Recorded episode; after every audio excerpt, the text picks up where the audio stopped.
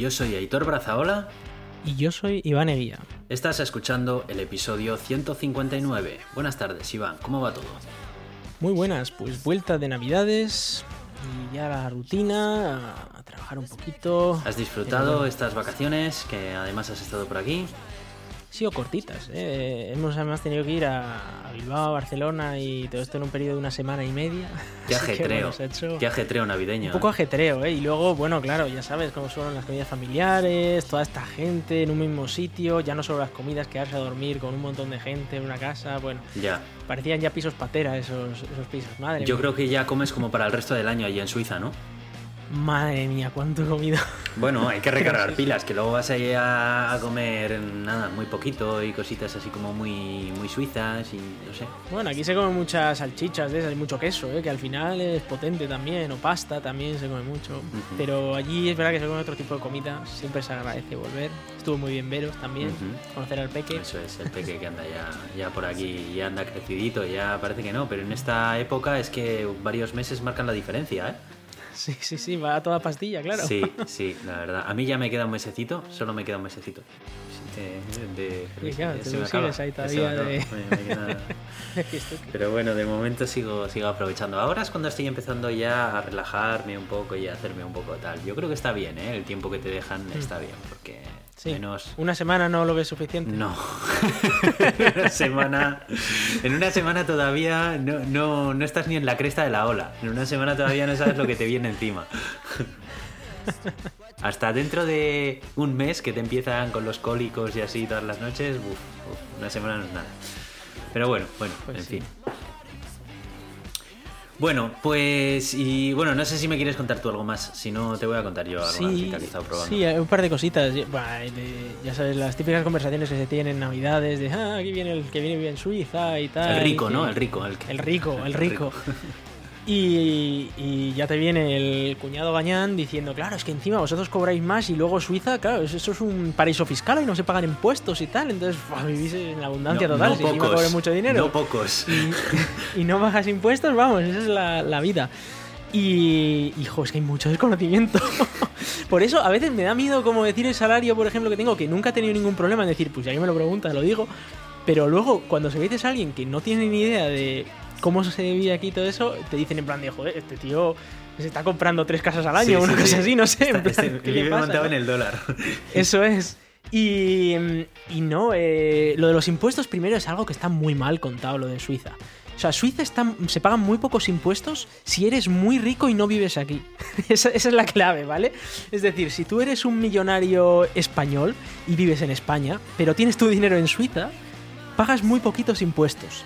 Pero si vives aquí y no eres un rico millonario, entonces paga razonable. O sea, para que nos hagamos una idea, eh, algo que alguna vez se ha comentado en España, si, si, tú cobras mucho en España puedes llegar a pagar hasta el 45% creo que es de, impuestos, de, tipo impositivo más alto, ¿vale? Que luego es verdad que la media es menos.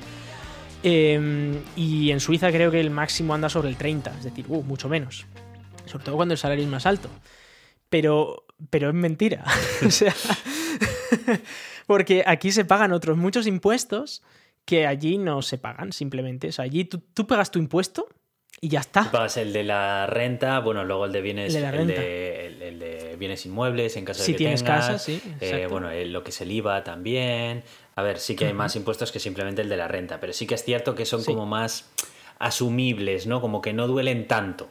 Como sí, pero los tres que has dicho los tenemos aquí también. O sea, el IVA lo tenemos, el IBI lo tenemos y el de la renta lo tenemos. Es verdad que eh, son más bajos. Sí. ¿Vale? Pero luego tú aquí tienes que pagar un montón de cosas, porque allí, por ejemplo, el salario que tú tienes, y cuando la gente dice, wow, cobro 25.000, 30.000, eh, suele ser el bruto, pero ya tu, empresa ya te está pagando la seguridad social, parte de la seguridad social. Mientras que aquí tú te tienes que pagar toda tu seguridad social. Y que funciona muy diferente, porque algo que nos pasó, de hecho, eh, mi pareja se puso mala estando allí. Y oye, que fuimos al médico y, todo bien, porque allí te, miran, te revisan eh, y, ya está.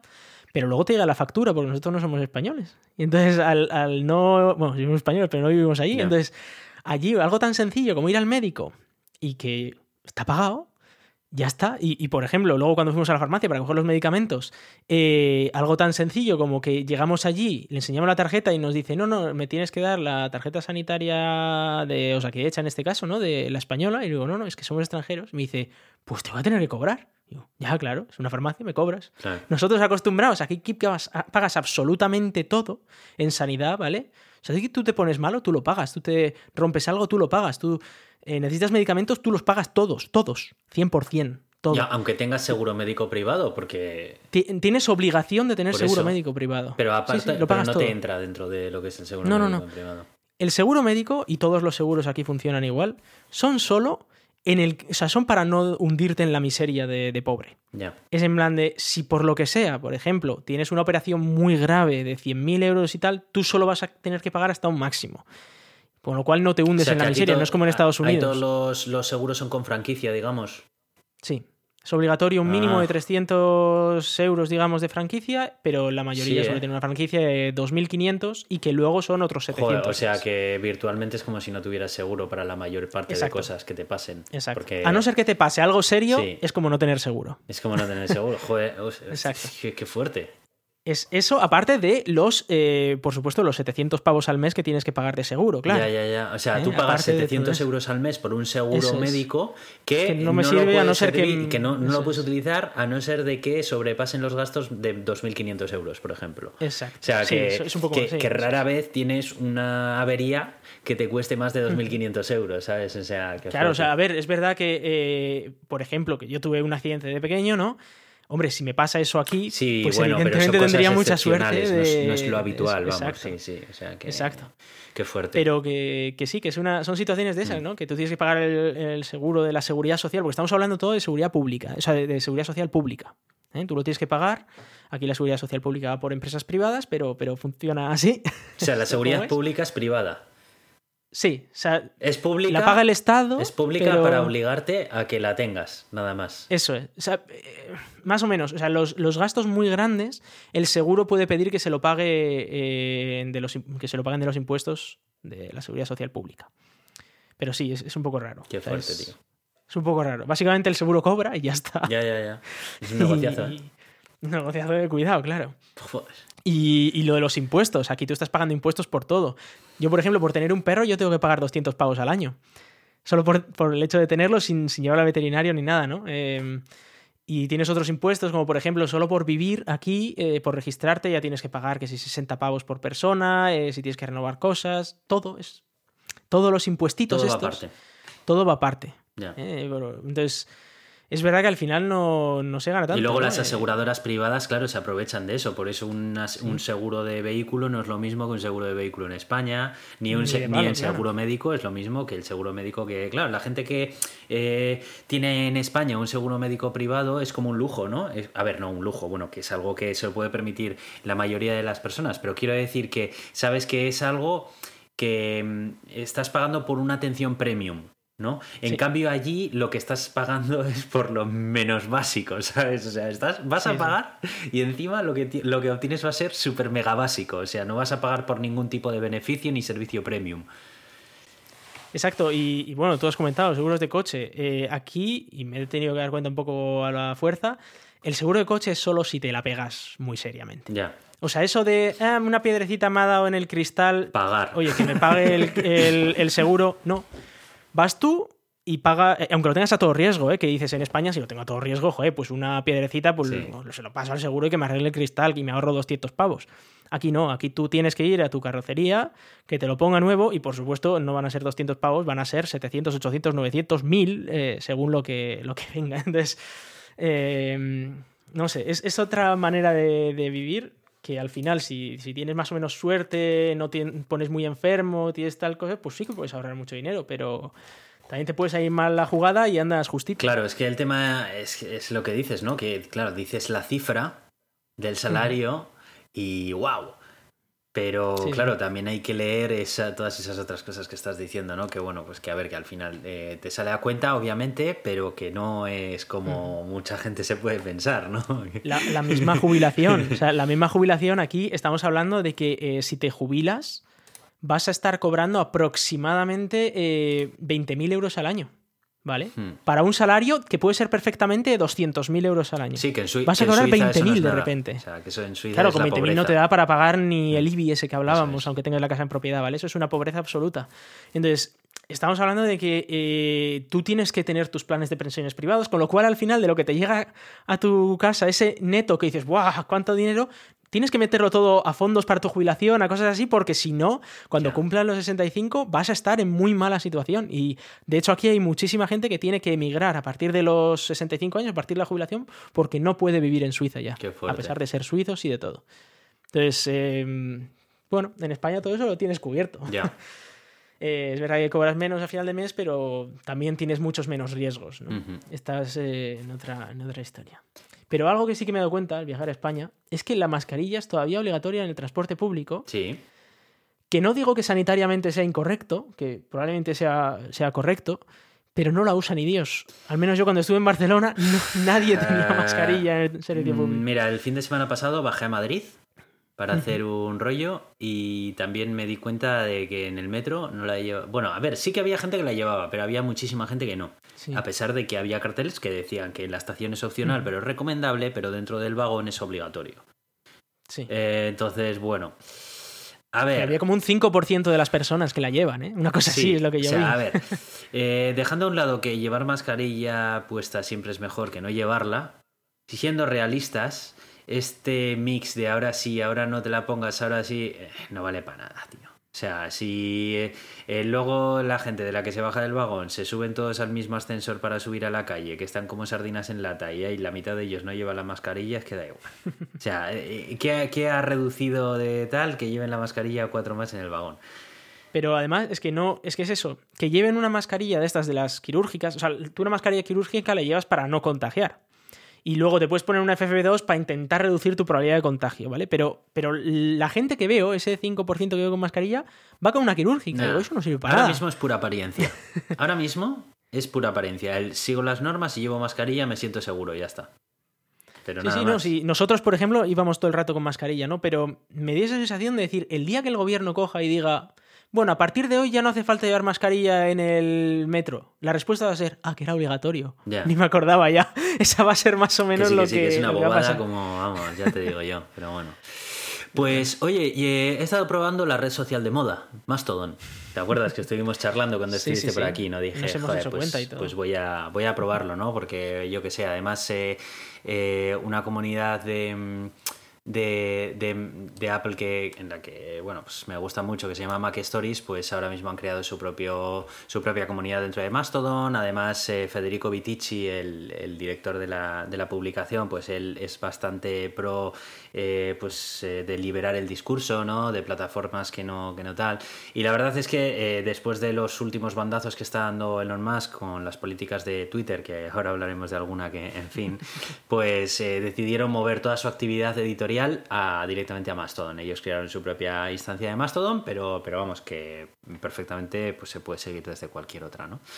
Y lo he estado probando y Quería comentar un poco contigo eh, las sensaciones que he tenido, ¿no? Porque la última vez que hablamos yo todavía no lo había probado, tú sí, tú llevas teniendo cuenta en Mastodon desde antes que yo y bueno, seguí un poco lo que tú hiciste, ¿no? Tú me dijiste, no, mira, yo he probado la experiencia como un usuario eh, nivel 1, ¿sabes? O sea, super beginner. Yo me he bajado, he puesto Mastodon en el App Store, la aplicación oficial me la he bajado, lo he instalado y he seguido el proceso.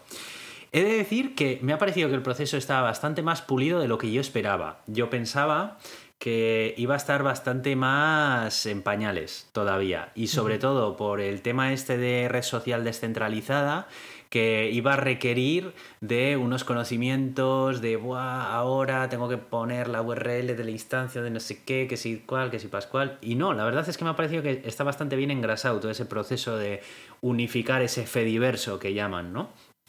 Me ha parecido fácil desde el punto de vista de tal.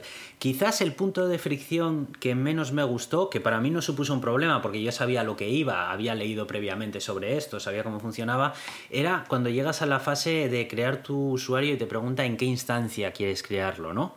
Claro, yo ahí navegué por la lista enorme de instancias que había y busqué una que tuviera, que fuera como súper genérica, porque quería asegurarme de estar en una instancia estable, que mañana no la chapen y mi usuario desaparezca. Eh, pero tal, ¿no? Y bueno, encontré una que es la que, por lo que veo, es la misma que has utilizado tú, que es la de mstdn.social, que parece que es como la estándar, ¿no? Como la genérica a la que todo el mundo se apunta y luego ya de ahí tú sigues a, a lo que quieras. Además, no. Sí, antes estaba otra que era mastodon.social, pero se ha hecho tan grande que han tenido que cerrar los nuevos registros porque no cabe más es gente. Que por lo que he visto es eh, la página web. Si tú buscas Mastodon en Google, eh, tú vas, la página web oficial es mastodon.social, ¿no? Que tiene un tema y es que eh, al final todos queremos redes sociales descentralizadas, pero cuando la tenemos, todos queremos centralizarnos en la misma. Esto es una reflexión que te quería traer, ¿vale? Sí, sí. O sea, sí, todos decimos, no, Twitter no, que lo gestiona una empresa, un individual, queremos... Sí, pero luego nos hacemos un Mastodon y buscamos la en la que está todo el mundo, ¿sabes? Entonces, bueno, es un pero tampoco sabes quién la lleva, probablemente. no conoces a quién la lleva, que no sabes quién Entonces, a mí eso no te creas que me termina del todo de tal, ¿no? Porque, bueno, en fin. Y bueno, pues eso es el único punto de fricción así que me has encontrado. La aplicación eh, voy a hablar de la aplicación para iOS, ¿vale? Que es la que yo utilizo. Eh, me ha parecido que estaba bastante bien. Me ha recordado muchísimo a Twitter. Eh, sé que no es lo mismo, que tiene cosas diferentes a Twitter, pero he sentido mm, una especial familiaridad en cuanto he empezado a utilizarla durante poco tiempo. Tiene botón de favoritos, que sí. antes en Twitter y que ahora ya no. Eso, es un puntazo de reconocerlo, ¿no? Es más, eh, me ha recordado la experiencia a las primeras versiones de Tweetbot. Tweetbot, para los que no lo conozcáis, es uno de los primeros, bueno, no, fue uno de los, bueno, fue uno de los primeros clientes, no el primero, eh, de terceros que había para Twitter, eh, para las plataformas de Apple, que la verdad es que era una maravilla, era una gozada, era una aplicación hecha con un mimo, con un cariño por dos developers indies, que era brutal, brutal. A mí la verdad que yo fui de, de Tweetbot durante muchísimos años, hasta que, bueno, pues la API de Twitter empezó a dejar de ser lo que era y pues al final cada día perdías una funcionalidad y me pasé a la oficial, ¿no? Pero volví a recuperar esa sensación de estar en una aplicación eh, indie, como más pensada en el contenido y no tanto en extraer de ti comportamientos y, actividad y tal, ¿no? Y, y, eso me gustó, la verdad, me gustó. Y ya te digo, bien diseñada, no sé, me dio la sensación que tal. Eh, por cierto, como inciso, eh, he visto que los creadores de Tweetbot, eh, Tapbots, que es la empresa ya que se, que, se llaman así, están creando también su cliente de terceros para Mastodon, que se llama Ivory. Han abierto su, su beta por TestFlight, tú puedes entrar, si buscas Ivory en Google, encuentras su página web, una landing preciosa, porque son dos, un diseñador gráfico y un developer, que la verdad que los dos son unos cracks. Y bueno, pues están desarrollando ya un cliente de tal. Porque, bueno, pues luego, luego hablaremos lo que está pasando con la API de Twitter, pero bueno, en fin. y bueno, pues eso. Entonces, eh, ya en cuanto al contenido, ¿no? De la red social. Eh, me ha gustado por eso, por esa familiaridad. Me ha gustado por la limpieza que había. Mm, al no tener eh, tweets random, ni publicidad, ni cosas, me ha dado la sensación de que es fácil, es amable a la hora de leer. Y ahora viene el grandísimo pero, y es que falta mucho contenido. Contenido. No individuos, porque individuos sí que hay bastantes.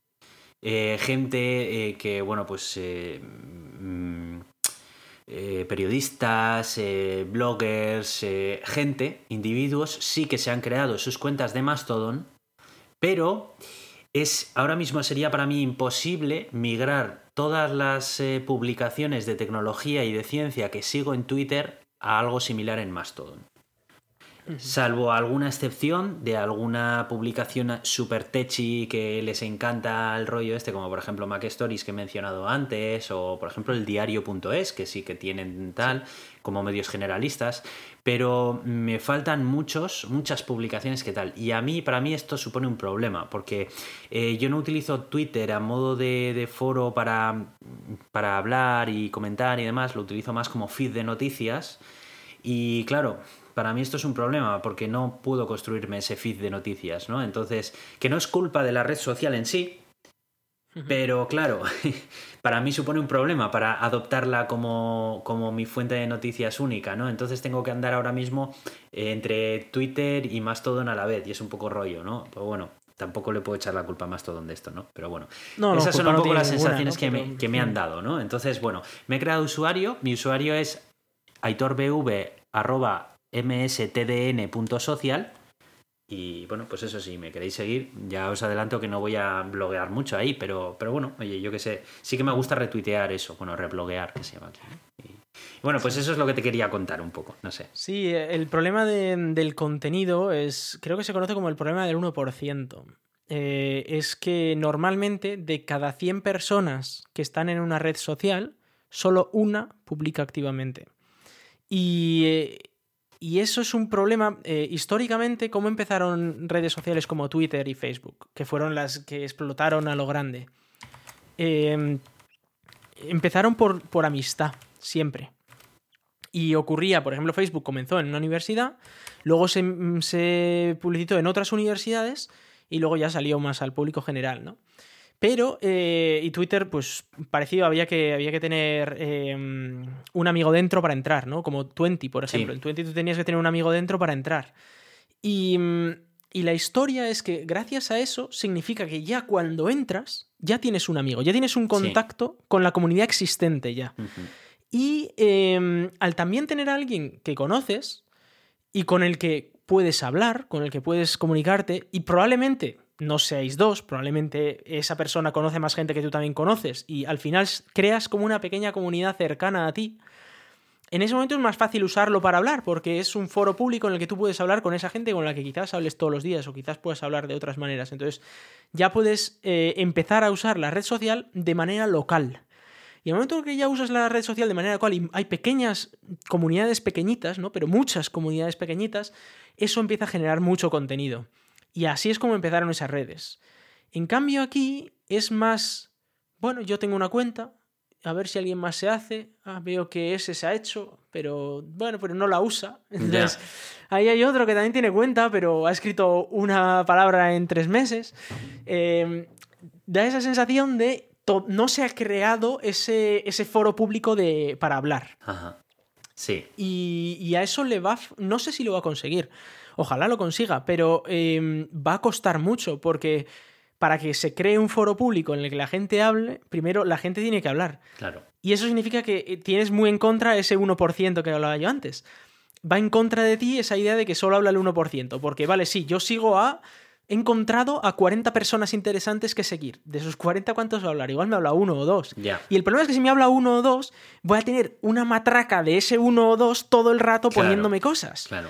Y es un rollo, porque yo no voy a meterme en Mastodon o Twitter o donde sea para escuchar a una persona contarme su milonga. Ahora, todo ahora mismo es lo que me pasa un poco, ¿no? Que, sí que es cierto que mm. sigo a una serie de personas de, relacionadas sobre todo con Mac Stories que, que sí, que está muy bien, bloguean mucho, pero claro, es que son casi los únicos que leo. Esos y 9 to 5 Mac, que también tienen cuenta. Eso y el diario.es, que también. Entonces es una sucesión de, de lo mismo todo el tiempo, ¿sabes? Y... Eh, em, voy a ser un poco cenizo, ¿vale? No creo que Mastodon llegue a sustituir ni de lejos lo que es Twitter. Por muy mal que le vaya a Twitter. Creo que se va a quedar, y esta es mi previsión, ¿vale? ya me lo recordaréis. Creo que se va a quedar en algo más relacionado entre gente más del mundo de, esto, de la tecnología, gente que sabemos lo que es Mastodon y bueno, que nos gusta Internet, gente del mundillo de Internet en general. Pero fíjate que ya Twitter puede hasta casi considerarse eh, una mezcla entre gente del mundillo de Internet y gente que quiere protestar por algo. Básicamente, yo Twitter, tal y, porque Facebook sí que es muchísimo más generalista. Todo el mundo está en Facebook. Tus padres están en Facebook. Pero todo no, Hay una, no hay una sola publicación de cualquier temática que no publique cada artículo en Twitter. Puede ser, eso, tienes razón. Es casi obligatorio. Entonces, dependiendo de, independientemente de lo que te guste, puedes seguir a tus creadores en, Twitter. Y en cambio en Mastodon, a día de hoy no. Y yo creo que no ocurrirá. Yo creo que algo que a mí me ha gustado de Mastodon y que creo que suple en parte eso que comentas es el poder suscribirte a hashtags. Eh, yo, por ejemplo, me he suscrito a alguno, como el lenguaje de programación de Rust y tal, que es verdad que a veces escribe gente cosas un poco random que no te interesa, pero muchas veces he visto cosas muy interesantes. Ya. He visto cosas como, por ejemplo, ahora ahí em, se, está haciendo un driver de Linux para, Mac, para poder usar Linux en los nuevos Mac M1, M2 y todos estos. Y em, el progreso se puede seguir por Twitter porque el equipo que lo está haciendo lo escribe en Twitter, pero también lo escriben en Mastodon. Y le ponen hashtag de, Rust, de, de Rustlang, de tal. Y puedes ir leyendo eso, puedes ir viendo cómo va el progreso, puedes leer también otra gente que está usándolo para algo, que dice, ah, mira, pues he hecho esto para no sé qué y mira que me, que me ha salido, o preguntando cosas y tal. Y sí que me da una sensación, esos hashtags me dan una sensación más cercana a lo que podría ser Reddit, por ejemplo, que es para mí la red social preferida. Mi, red social preferida es la que uso más habitualmente. Mira, he de decir que, por ejemplo, sustituiría más mi fuente de noticias por Reddit que por Mastodon. Puede ser. Mastodon Reddit es muy Me parece una aplicación, una red social muy bien hecha a nivel técnico, pero que le, le falta le falta esa atracción, ese algo para convertirse en un sustituto de lo que pretende ser. Es verdad que falta gente, falta comunidad hispana posiblemente, o, falta, que tus amigos. Y es que ni siquiera veo el por qué va a dejar de faltar algún día. Ya, puede ser, no lo sé. Yo tengo esperanzas de que sí que salga adelante, ¿no? Y la esperanza es lo, último que se pierde. pero sí es verdad que. Mm. Bueno, yo voy a intentar meterle un poquito de caña. Me gustaría ver si hacemos también una cuenta del gato. A ver qué Podemos, podemos hacerla, sí, sí, adelante. Y, algo mm, que, sí que me ha llamado. Em, bueno, algo que he visto, el tema de las instancias es algo que también choca un poco, porque eh, en el momento en el que tú te metes en una instancia, una de ellas es que efectivamente tú pones ahí tu usuario y si la instancia se va a pique, pues pierdes tu usuario, ¿vale? Aunque es verdad que luego puedes migrar tu usuario. O sea, si te dicen esta instancia se va a borrar dentro de dos meses, siempre puedes irte a otra instancia, ¿vale? Pero, no sé, da un poco pereza para empezar. Sí. Pero eh, en cualquier caso, sí que es verdad que hay instancias de todo tipo. Y hay instancias que a simple vista están guays, pero igual no tanto. Por ejemplo, la instancia de eh, la comunidad de software libre. Fostodon se llama. Eh, Free Open Source Software Todon, ¿no? Esta, yo cuando la vi dije, jo, pues perfecto, porque a mí me encanta el software libre, me encantan las noticias del software libre y me encanta escribir sobre software libre. Y entonces, pues puedo meterme ahí y, me va a venir genial porque ya solo con el feed de la propia instancia ya voy a aprender un montón de cosas, voy a tener un montón de noticias de, de software libre. Pero al entrar tienes que, unas condiciones que hay que firmar ¿no? para entrar en esa instancia. La primera es, vas a hablar solo en inglés. Y ya ahí ya me fastidia, porque aunque yo puedo hablar en inglés y yo puedo leer en inglés y no me importa. No quieres que sea un condicionante, ¿no? No creo que sea un condicionante, porque yo quiero poder leer, por ejemplo, artículos en español y poder responder a esos artículos en español. O hablar a alguien en español, o escribir algo en español. Mm. Incluso en francés, si te pones. No lo sé. Yo a veces leo eh, cosas en francés también. Entonces, eh, que me condicionan a decir, no, si estás en esta comunidad solo, solo hablas en este idioma, solo puedes hablar, eh, por ejemplo, no puedes promocionar eh, tu software libre, simplemente tienes que poner artículos, simplemente tienes que tal, te limita, te limita al final. Digo, yo quiero usar esto para lo que me dé la gana. Si luego la gente no me quiere seguir, que no me siga, no pasa nada. Eso es. Pero yo quiero usarlo para lo que a mí me dé la gana. Y, ahí ese tipo, claro, luego tienes que encontrar otra comunidad. Y dices, bueno, a ver si hay otra en español. Oh, pues solo en español, solo puedo hablar en español. Joder, yo quiero hablar en dos idiomas. ¿No, entiendes que igual alguien que habla en dos idiomas? Y, y, los entiendo también por su parte, ¿eh? porque los de la instancia lo explicaban por qué. Decían, es que somos tres personas, solo hablamos inglés, los que llevamos esto, lo llevamos con donaciones y tal, tenemos ahí un servidor en la nube tal, que pagamos y tal, eh, pero si tenemos a mil personas hablando en español, es que no podemos eh, saber si, están, por ejemplo, eh, pues acosando a alguien, si están. No pueden moderarlo, sí. es que. Eh, ¿Tú crees que alguien que no se defienda en el mundo de Internet va a meterse a plantearse todas esas cosas? No. O sea, hmm. tú ese razonamiento lo puedes seguir porque, joder, pues porque te mueves en esto, ¿sabes? Y entiendes un poco y tal pero el tipo de usuario que se quiere conectar a la red social para seguir hoy peces y mañana eh, cocodrilos, ¿sabes? No quiere tener que plantearse todas esas movidas, tío. Quiere entrar, yo me registro, tomo un usuario, tomo una contraseña y déjame seguir a quien me apetezca. Y hoy sigo a peces y mañana cocodrilos. Y yo qué sé, igual pasa un mañana jirafas, ¿sabes? ¿Qué me estás contando? Entonces, por eso creo que no va a conseguir una relevancia que le permita llegar a una masa crítica que pueda eh, en algún momento sustituir o reemplazar a, Twitter. Por muy mal que le vaya a Twitter, ¿eh? incluso porque le está yendo mal y encima, bueno, pues... A no ser que cierre, ¿no? a no ser que cierre, pero es que incluso aunque cierre, dudo mucho que mm, toda la gente que está en Twitter se vaya a instalar Mastodon. Probablemente la gente deje de utilizar Twitter y se cojan y se utilicen Instagram y a correr, ¿sabes? sí, sí, sí. Y diga, no, la mayoría pues se ha acabado Twitter. Y le viene bueno, un Mastodon, si le viene un 20% de Twitter, también va a ser la releche. Que te tienes que bajar Mastodon, no sé qué. Le va a venir a decir, ¿qué, qué, qué es eso de Mastodon, tío? Que no sé qué. No, si yo es que ahora estoy utilizando Instagram, no sé qué, que ya está. No sé, me da un poco de pena, ¿eh? Porque a mí me, me, me, me gusta. O sea, ya te digo que la sensación que tengo es que técnicamente es una pasada, la aplicación está guay, todo, pero me parece que tiene ese punto de complejidad que es su ventaja y al mismo tiempo su desventaja. Sí, sí. Sí. Eh, bueno, como, como apunte, a, pesar de que te inscribas en cualquier comunidad de estas, puedes seguir a gente de otras comunidades mm. y, va bien, ¿eh? O sea, no, no pasa nada. Puedes leerles, puedes escribirles, puedes hacer como que estuvieran en tu comunidad. Y la única diferencia es que hay que poner un eh, arroba y la comunidad después de su usuario, ¿no? Porque mm, funciona un poco como el correo electrónico, que tú tienes que poner el nombre de usuario de tu correo electrónico, arroba, pues, o gmail.com o protonmail.com, que es mm. el sitio donde te has hecho el correo electrónico.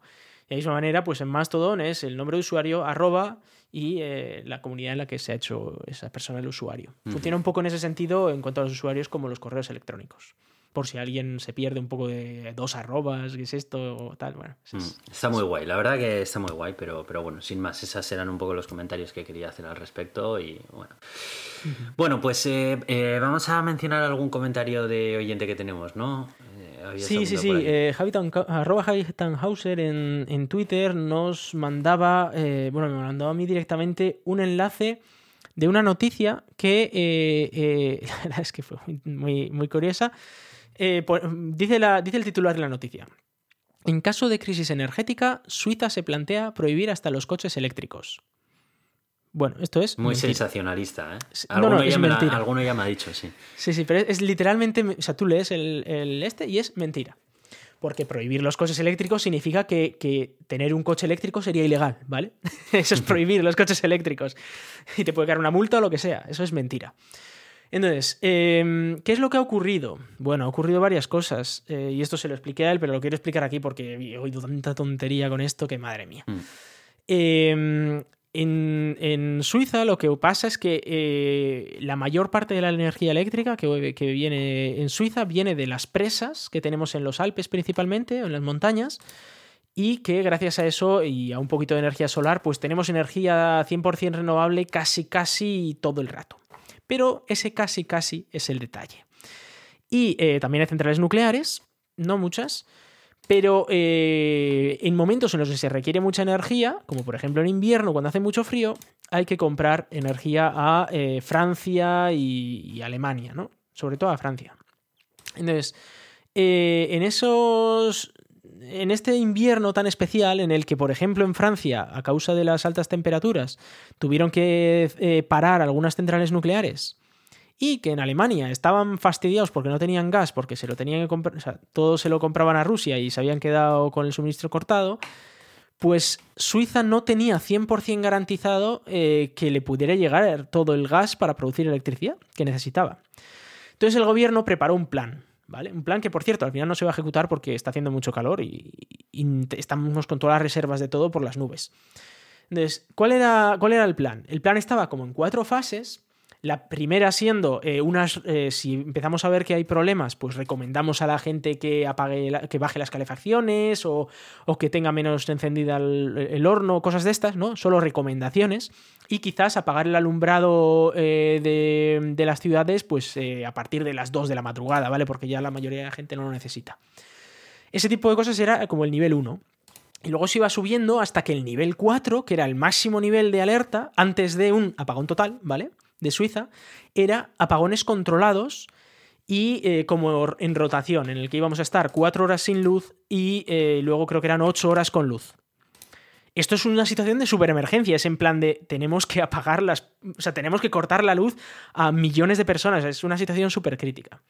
Pues en este plan de cuatro niveles, en el nivel 3, lo que se decía era que eh, cargar coches eléctricos podía ser considerado un lujo. Es decir, que si estamos ya a punto de cortar la luz a dos millones de personas, eh, igual cargar tu coche eléctrico para irte por ahí podría ser considerado un lujo. Y en el borrador inicial se propuso que en ese nivel 3 de alerta se, eh, bueno, no se permitiera cargar coches eléctricos. Ya, vale, o sea, estamos hablando de que es, eh, en una situación súper específica, muy dramática y muy extrema.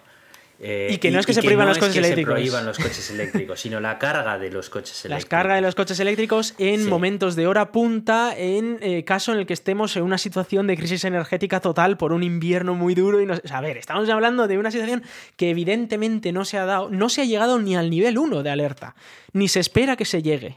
Aunque ya veremos, ahora está el vórtice polar que igual nos da un sustito, pero pero no se espera ni que se llegue al nivel 1 de alerta y esto estaría en el nivel 3 de alerta.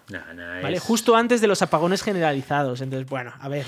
Eh, nada, eh, en cuanto sale alguna cosa de estas, eh, encuentras siempre un montón de artículos que son el, clickbait puro, porque hay un montón de gente que está deseando leer artículos en contra de mm. los coches eléctricos para reafirmar que el futuro es o el hidrógeno o el los combustibles fósiles y veis, veis cómo estáis equivocados.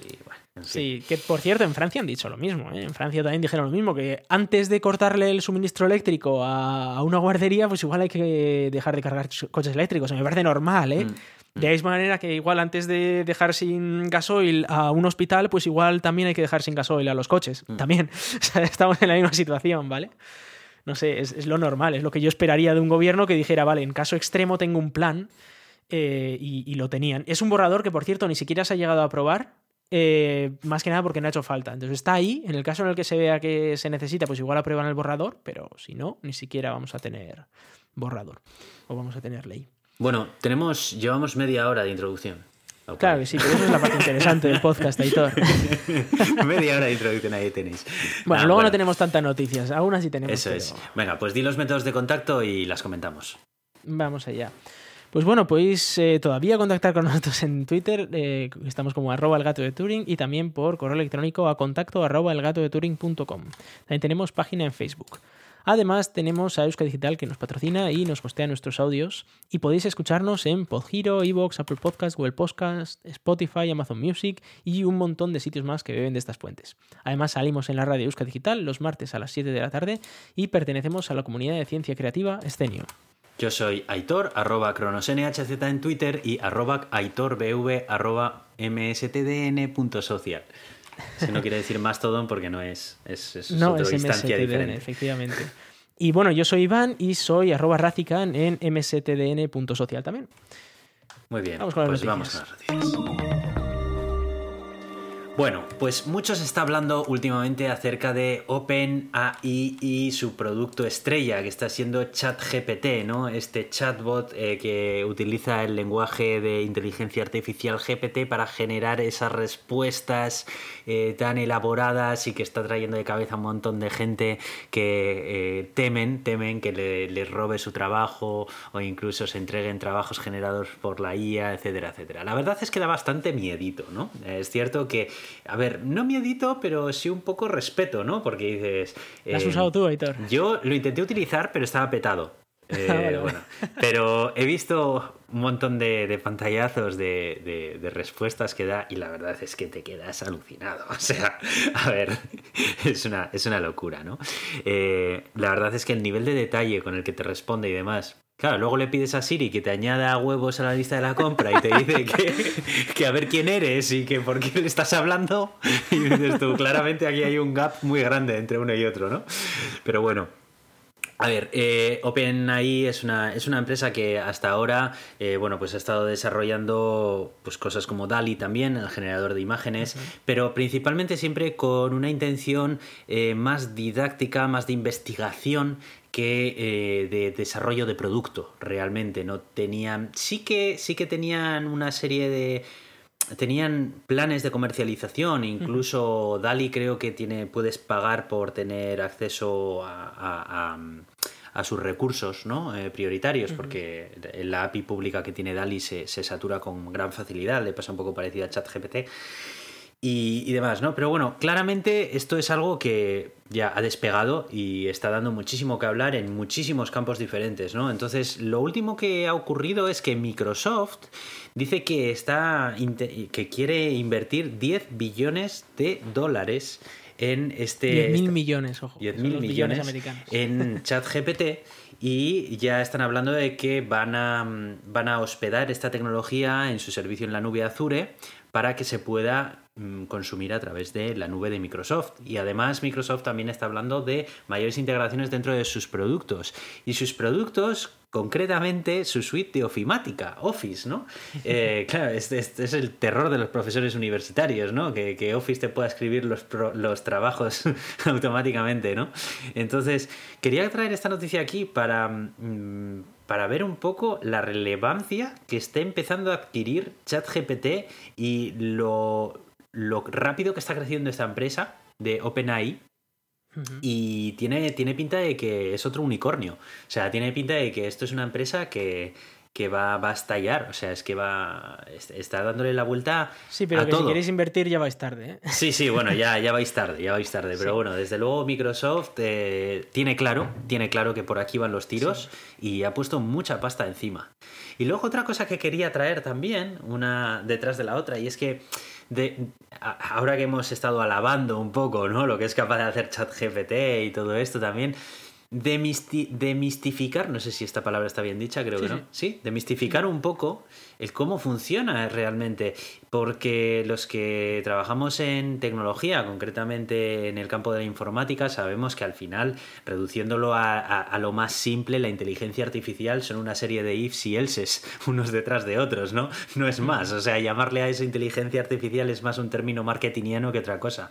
Lo que pasa es que, claro, cuando llegas a niveles de complejidad tales como el que consigue ChatGPT, pues eh, leña, sí que da la sensación de que estás delante de, de una inteligencia Pero en realidad, al final se siguen escudando, se siguen alimentando estas inteligencias artificiales del mundo que les rodea y son maleables, son maleables a la información que les dé.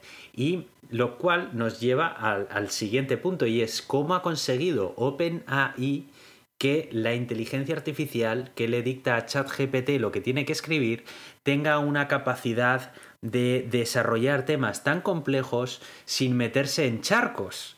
Porque no nos olvidemos que hace no tanto en este podcast también hemos estado hablando de, un, de una tecnología de inteligencia artificial basada en chats que creó Microsoft que era un bot para redes sociales. para Twitter era. Que al final le acabaron dando de baja por, porque acabó convirtiéndose en un nazi, extremista, racista. Claro, por todos esos sesgos de la comunidad. ahí la, la, cagada principal fue que le dejaran beber de lo que les escribían los usuarios. O sea que, claro, ahí se convirtió en lo que. Efectivamente. Entonces, claro, aquí magia no hay ninguna. Si ChatGPT sabe lo que sabe y te sabe decir lo que te sabe decir sin meterse en charcos, es precisamente porque se le dice lo que tiene que decir, lo que no tiene que decir por seres humanos. Y el tema aquí es que al parecer los seres humanos que ha utilizado la empresa OpenAI para decirle a ChatGPT lo que, lo que es bueno y lo que no es bueno, esto sí, esto es caca, es eh, pues una subcontrata de trabajadores en Kenia que cobran a 2 dólares la hora por estar viendo continuamente contenido de abusos, contenido eh, en muchos casos ilegal obtenido de fuentes como la dark web y demás, con unas condiciones de, trabajo deplorables. Es una empresa que además tiene sede en California, que no solamente eh, le ofrece sus servicios a OpenAI, OpenAI ha sido la última de muchas que han obtenido los servicios a través de esta empresa. También se ve que, bueno, Microsoft y muchas otras compañías, Google y muchas otras del mundillo, pues han estado utilizando los servicios de esta empresa. Em, con esto no quiero decir ni que OpenAI sea bueno ni malo, ni Google se lo sea, ni nada de esto, sino quiero humanizar un poco también esta tecnología, ¿no? Y darnos cuenta de que mm, por mucho que hablemos de inteligencia artificial, la inteligencia artificial como tal no existe. O sea, al final es una serie de reglas que les da, que le damos a una máquina para que las aprenda, y esas reglas se las tiene que dar el ser humano, el mundo analógico se lo tiene que dar al mundo digital. Y no nos olvidemos de que, que bueno, pues que ahí tiene que haber una cadena de valor que todos estos beneficios también, pues hombre, que se respeten un poco los derechos humanos, ¿no? No sé, quería traerlo un poco, ya te digo, para, para dar este, un poco este contrapunto, ¿no? A porque estamos todos deslumbrados por ChatGPT, pero bueno, pues detrás de ChatGPT también hay mucha gente, muchos humanos, y bueno, pues ya vemos que no siempre es oro todo lo que reluce, ¿no? Sí, como curiosidad, lo de los 2 dólares era el salario máximo que cobraban, porque era entre 1,32 pues y 2 dólares, ¿no? Y estaban viendo, pues, un poco cosas muy bestias. Em, hombre, el tema de, los derechos humanos, a ver, esto es Silicon Valley, eso ya no existe. Entonces, dejando eso de lado, sí que es verdad que em, relacionado, muy relacionado con, eso que comentas, ¿no? Que al final es un humano quien le dice a la, a la, inteligencia artificial, que al final, como tú dices, son una serie de reglas más complejas, más simples, las entendemos mejor o peor, o es más una caja negra o menos, pero son una serie de reglas, quien se las cuenta es un humano. Por eso, las, mm, por eso, mm, por ejemplo, fue muy famoso el caso de que la inteligencia artificial de Google, en la que en Google Fotos tú podías buscar eh, personas, por ejemplo, salían personas eh, de color de tez muy oscura eh, cuando buscabas gorilas. Ya, me acuerdo. Y se fue, se hizo muy famoso. ¿Por qué? Porque cuando han entrenado a esa inteligencia artificial, la serie de imágenes que habían usado para detectar una persona eran todos de tez clara y la serie de imágenes que habían usado para detectar gorilas, los gorilas tienen la tez oscura. Entonces, habían eh, la, la, inteligencia artificial con esa regla, con esa serie de imágenes, había entendido que lo que nosotros considerábamos una persona era una persona blanca y lo que nosotros considerábamos era una un gorila era o bien una persona o un gorila, pero una persona negra o un gorila. Entonces, es al final las reglas que tú le pones. Y esto viene a que, por ejemplo, en España sí que salió, me acuerdo, eh, el Partido Popular, que es el, que, el partido que ahora mismo está en la oposición, diciendo que había que crear inteligencia artificial para em, parar los casos de corrupción. Que nos echamos unas risas porque dices, Joder, madre mía, mira quién se lo propone. Pero más allá de eso, eh, claro, el problema de crear una inteligencia artificial para hacer algo que lo debería hacer un humano, es que al final lo estás entrenando tú para que cumpla las reglas que tú quieres. Hmm. Entonces, ya eso limita mucho lo que. Porque eso es algo que. un tema de corrupción o delitos y tal. Estas son cosas que al final para eso tienes a gente como fiscales, como policías, como em, jueces, que se encargan de revisar que todo esto cumpla con la ley, que, que, que bueno, que, que dé una alarma cuando encuentran algo sospechoso eso es un comportamiento muy humano y que puede cambiar, que igual a un policía algo le parece una cosa, pero a otro policía le puede parecer otra cosa, y entonces pues al final igual entre los dos pues sacan una cosa, un, concepto intermedio, ¿no? Igual para alguien que le parece esto corrupción, igual para el otro no. Ese tipo de cosas, la IA no va a ser, la IA va a ser bastante tajante. Hmm. Va a ser en plan de, según lo que me han dicho a mí de lo que es corrupción, lo que yo he entendido de lo que me han dicho a mí que es corrupción, ¿esto es corrupción o no? Y ahí ya... A ver quién es el que lo entrena, qué datos usas para entrenarlo. Creo que hay que controlar un poco, limitar las expectativas de lo que puede y no puede y dónde debe o no debe una inteligencia artificial estar. yo creo que yo creo que es cuestión de eso. Y en cuanto a las limitaciones de ChatGPT, yo quiero eh, ver, eh, yo quiero que veáis o que escuchéis la respuesta a una pregunta muy sencilla que todos los que nos estáis escuchando sabéis la respuesta. Y es ¿qué es el gato de Turing? Y esto se lo pregunté en español, por cierto, muy indignado de que no sabe euskera ChatGPT, pero bueno. Porque le podía preguntar en francés, me respondía en francés, me, le preguntaba en alemán, me respondía en alemán, en inglés, me respondían en inglés y en español y me respondía en español, pero en euskera no. Pero bueno, dicho esto, dice, el gato de Turing es un concepto en teoría de la computación que se refiere a una máquina hipotética capaz de determinar si una determinada... Bueno, y sigue así durante un parrafazo, ¿vale? No, lo que está describiendo es una máquina de Turing. No, no está describiendo el gato de Turing, que es un podcast.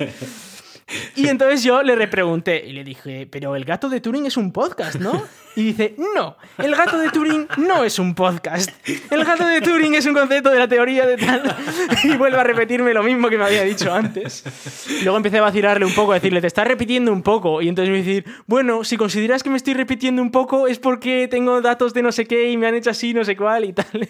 Y bueno, ya se empezaban esos bucles de tal y digo, mm, en fin, que es una inteligencia artificial pero que al final sigue una regla le, metí un poquito caña, en plan de, eh, ¿qué consideras que es lo mejor y lo peor de la extrema derecha y de la extrema izquierda? Y tenía la misma respuesta para las dos, por ejemplo, ¿no? Es, es extremo centro, es ChatGPT. Entonces, eh, no sé, es verdad que tiene muchísimas cosas que, que la, en parte que le paran, ¿no? Eh, y porque puede ser peligroso. Imagínate que le das acceso a Internet y que pudiera hacer búsquedas en tiempo real, que es lo que, por ejemplo, inteligencias artificiales como Siri pueden hacer en cierta medida, ¿no? O, Google. Eh, aunque es verdad que a día de hoy lo único que hacen es mostrarte los resultados de búsqueda y te avisan que son resultados de, búsqueda. Exacto, no aprenden de ello. Pero imagínate que incluso sin aprender pudieras eh, preguntarle cosas en tiempo real, como por ejemplo, ¿qué tiempo va a hacer mañana? Y que te lo diga, buscando en internet eh, y que te diga probabilidades, que te diga cosas, y ya no solo el tiempo, puedes hablar de, bolsa, de intentar que te prediga cosas, no sé, tiene muchas posibilidades si le abren un poquito más los, las mm. posibilidades, pero también da un poquito de miedo, ¿no? Sobre todo si puede aprender. Pero bueno. da un poco de miedo el que lo pongan eh, al frente de ciertas cosas. Sí, y en general, al final, estamos viendo estas limitaciones con, todas estas inteligencias artificiales, ¿no? De hecho, una limitación muy importante que ocurrió en Stable Diffusion, que es este. Es como el DALI que tú comentabas antes, pero de código libre, que lo puede usar cualquiera eh, gratuitamente, y es eh, eso, es, libre. Y, se dieron cuenta de que había un pequeño detalle que no sabían, no lo habían pensado. Es que eh, tú, eh, al final esta inteligencia artificial generaba imágenes, ¿vale? Y tú le puedes decir que genere dibujos o que genere fotos realistas. Y tú puedes decirle, genérame una foto realista de eh, un niño con su perro paseando por la calle, ¿vale? Pero también le puedes decir, genérame una foto realista pornográfica, ¿vale? y, le, describes la escena tú como, tú como tú quieras. Se dieron cuenta que podías combinar las dos y que podía generar imágenes pornográficas de menores. Y reales. Claro. Y tuvieron que limitarlo. Claro. Entonces, claro, hay cosas que estamos descubriendo poco a poco que dices, claro, el momento en el que tú puedes generar algo inexistente, puedes generar algo inexistente que va muy en contra de la moralidad de nuestra sociedad. Entonces, eh, tienes que andar con mucho cuidado porque luego te viene el listo que dice, ya, pero no se ha hecho daño a nadie porque nada de eso es real. Y dices tú, ya, bueno, pero sí, se está haciendo daño porque por otros motivos, ¿no? Em, y, bueno, que en, fin, estamos en la infancia, en la cuna todavía de la inteligencia artificial moderna, porque es verdad que ha existido cosas como el ajedrez, como una inteligencia artificial de ajedrez, pues desde hace 40 años, ¿vale? Pero desde de la inteligencia artificial moderna estamos en la cuna y estamos descubriendo cosas muy curiosas, eh, a veces perturbadoras, y, y, veremos a ver a dónde llegamos, ¿no? Esto de ChatGPT, esta es la primera versión de un chatbot de hecho, la, idea que dijo eh, OpenAI es, hemos cogido GPT y lo hemos entrenado para chats. Ya. y ha salido esto, así, de repente, ¿vale? Imagínate lo que puede salir con muchísimos años incluso de mejora para esto. Claro, toda esta gente que trabaja en soporte técnico están, están hundidos, o sea, que van buscando un trabajo porque, porque están hundidos. Y, otros que no, porque mucha gente decía, joder, si esto puede generar código de programación, bueno, bueno te puede ayudar un poquito a, alguna idea y tal. Y hay muchos problemas de licencia. De hecho, ya ha habido ya dos eh, denuncias a este tipo de algoritmos. Porque, eh, bueno, hubo una que era ridícula y era eh, que decían que se podía generar el código original desde, desde, desde la inteligencia artificial. Y eso es mentira, ¿vale? La inteligencia artificial lo que hace es generalizar. No, no, puede, no puede generar lo mismo que, que existía al principio. Pero sí que ha habido una denuncia muy interesante y otra que le cayó a Copilot de GitHub es, estáis usando código que no os pertenece para entrenar una inteligencia Claro, porque entiendo que el código que genera eh, ChatGPT, ¿de dónde lo saca? De GitHub, ¿no? Pues no lo sé ChatGPT en concreto, pero GitHub Copilot lo sacaba de GitHub. Y ha usado código mío sin preguntarme a mí si puede usar código mío. Claro. Y, uy, es que esto igual no puedes hacerlo, majo. Ya. Sea, estás. Porque yo tengo derechos de autor. Yo vale que tiene una licencia de uso, el código, no sé qué tal, pero hay derechos de autor. Es como este, este chat GPT generando novelas, pero porque ha leído un montón de novelas. ¿Qué novelas ha leído? ¿Habéis pedido permiso a esas novelas, a los escritores de esas novelas, para usar eso? Porque, a ver, si yo cojo una foto de, de Getty Images y la pongo en mi web, yo tengo que pagar a Getty Images mm. por ponerla ahí. Si yo cojo esa foto y la uso pues de fondo de pantalla, también tengo que pagar. Y si cojo esa foto y la uso para entrenar una, una inteligencia artificial que genere una imagen muy parecida a esa ahora, ¿qué pasa? Claro. Entonces, eh, claro, ¿la tienes que pagar una vez o la tienes que pagar por cada vez que se genera una imagen nueva? Porque estoy usando esa imagen otra vez de manera comercial, ¿no? Eh, después de un proceso de entrenamiento.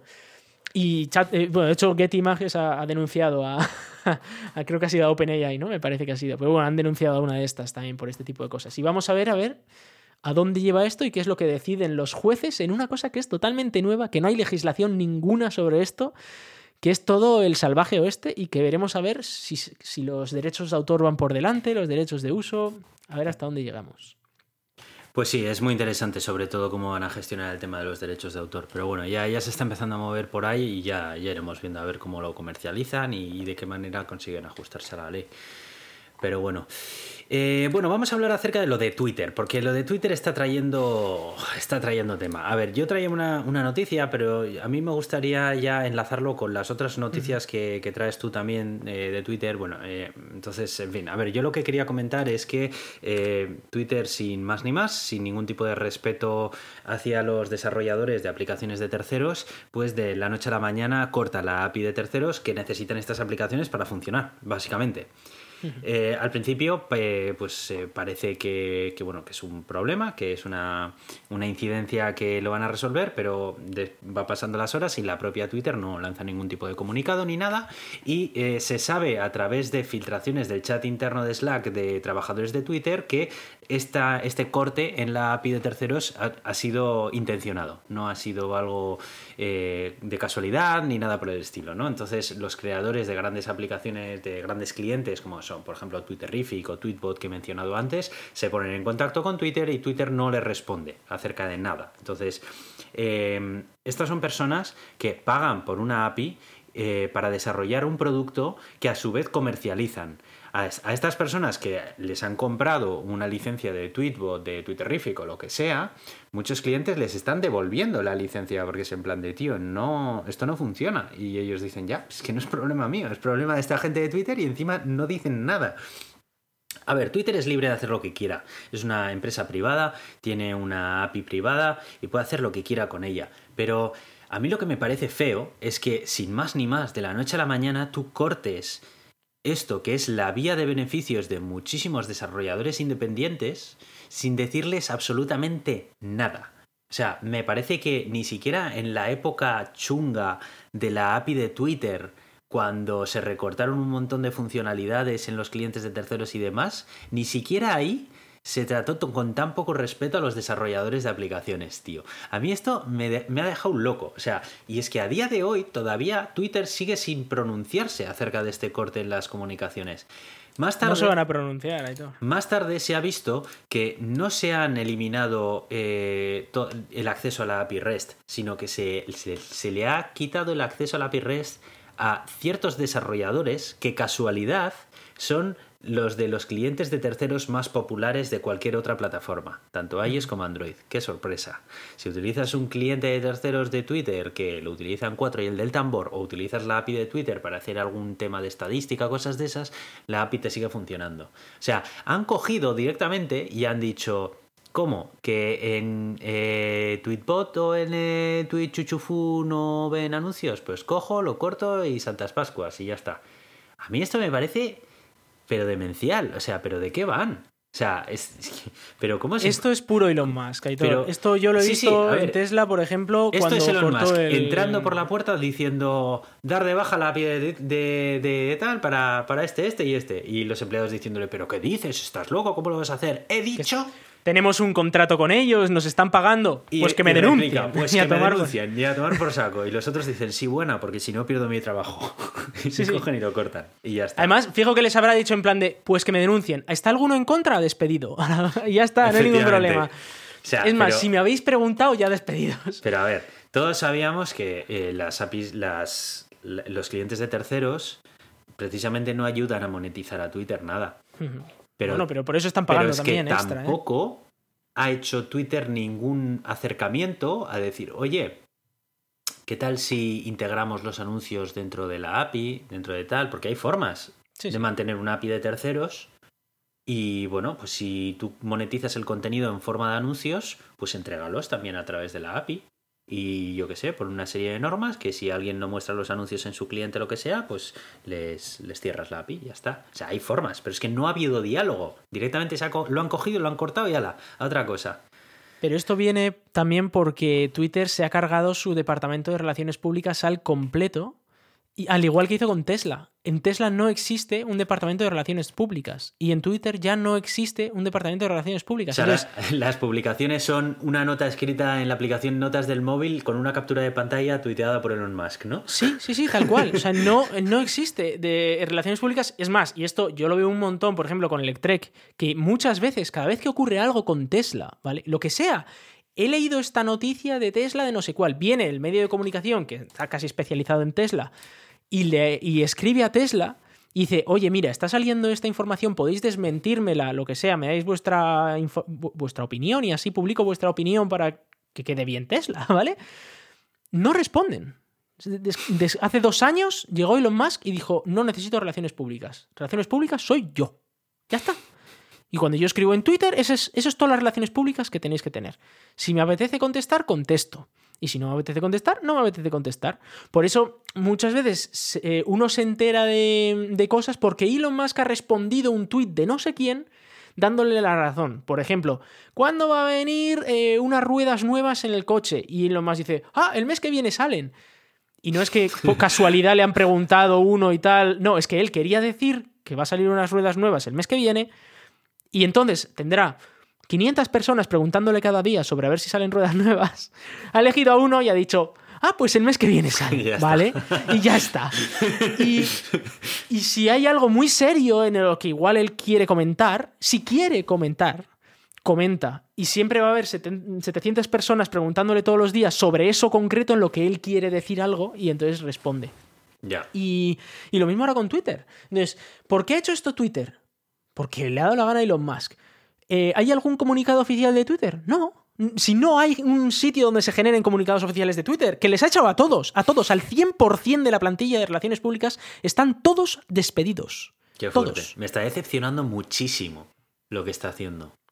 Yo recuerdo haber dicho aquí que mm, quizás bajo Elon Musk Twitter podría recuperar ese frescor que tenía al principio y volver a mirar más hacia el usuario y no pero mm, me está dejando alucinado. No esperaba que se comportara ni que tomara decisiones como las que está tomando. O sea, mm, se le ha ido totalmente la pinza. Pero vamos a hablar. Lo que vas a decir ahora, cuéntala, cuéntala. Segunda noticia.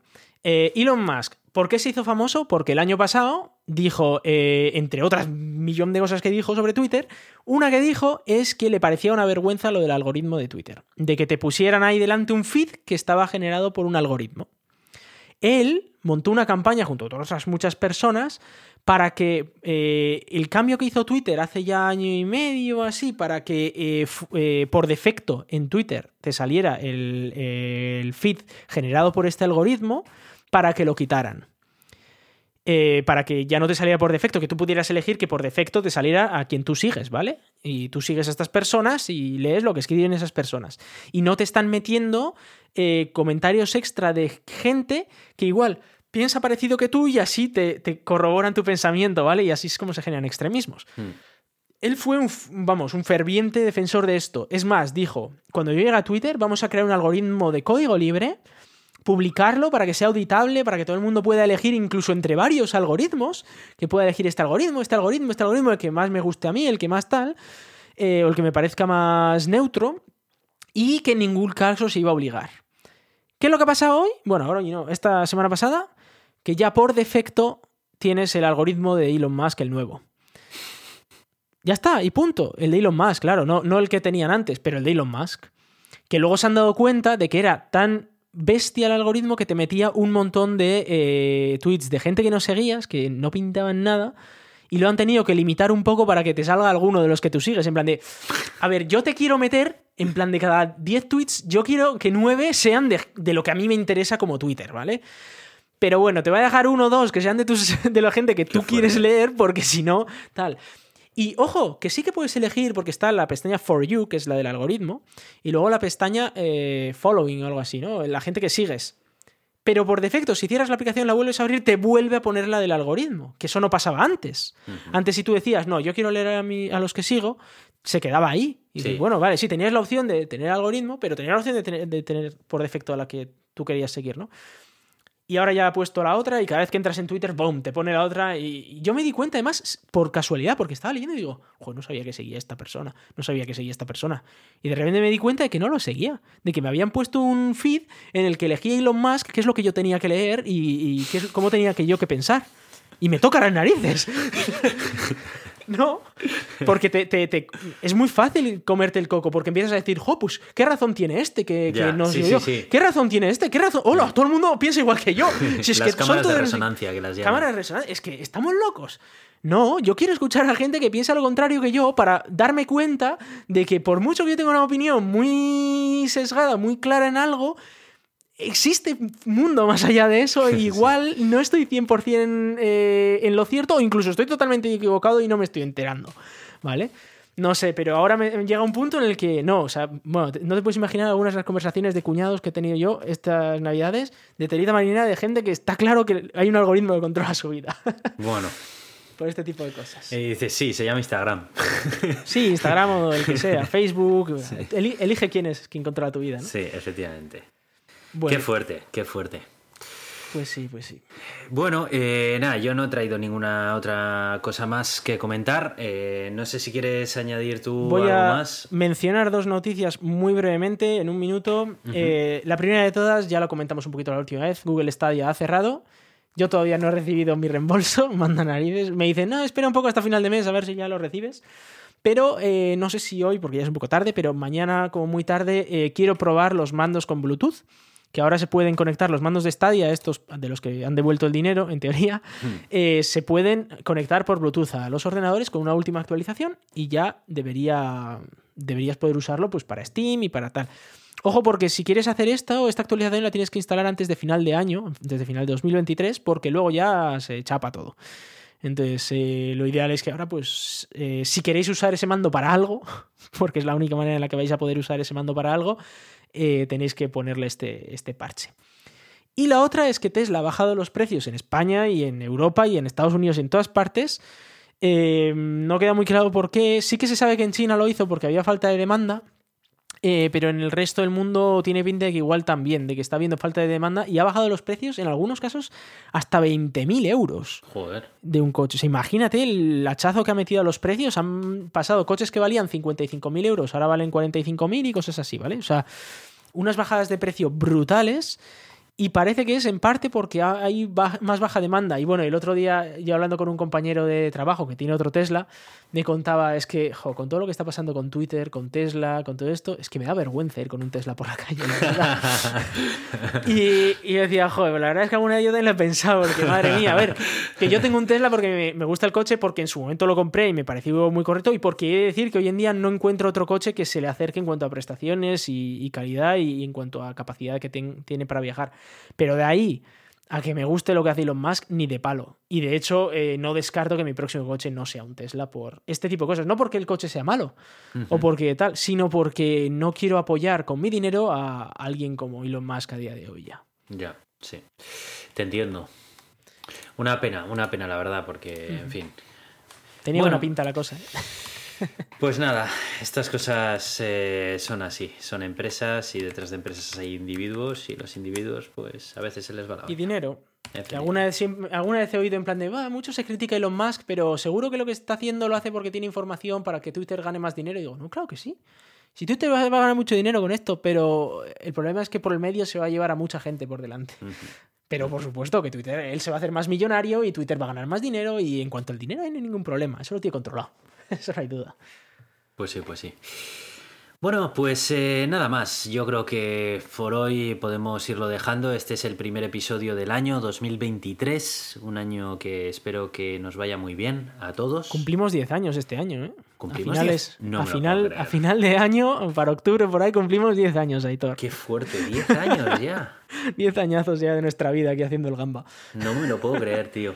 Somos uno de los podcasts que más está durando porque, pero de calle, ¿eh? Sí, sí, Comparando con otros.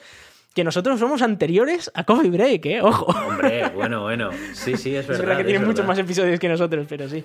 Sí, sí. Bueno, ahí está la clave, ¿no? En hacerlo cómodo, en hacerlo y, adaptable a nuestro ritmo de vida. A veces más, a veces menos, pero bueno, oye, ahí está y, ya está. Bueno, pues nada, os deseo a todos, todas, todes. Y, todas, y todas también. que tengáis un año fantástico. Esperamos acompañaros durante este año con más episodios. Y, nada más, simplemente muchas gracias por escucharnos y hasta el próximo episodio. Hasta pronto. Chao, chao.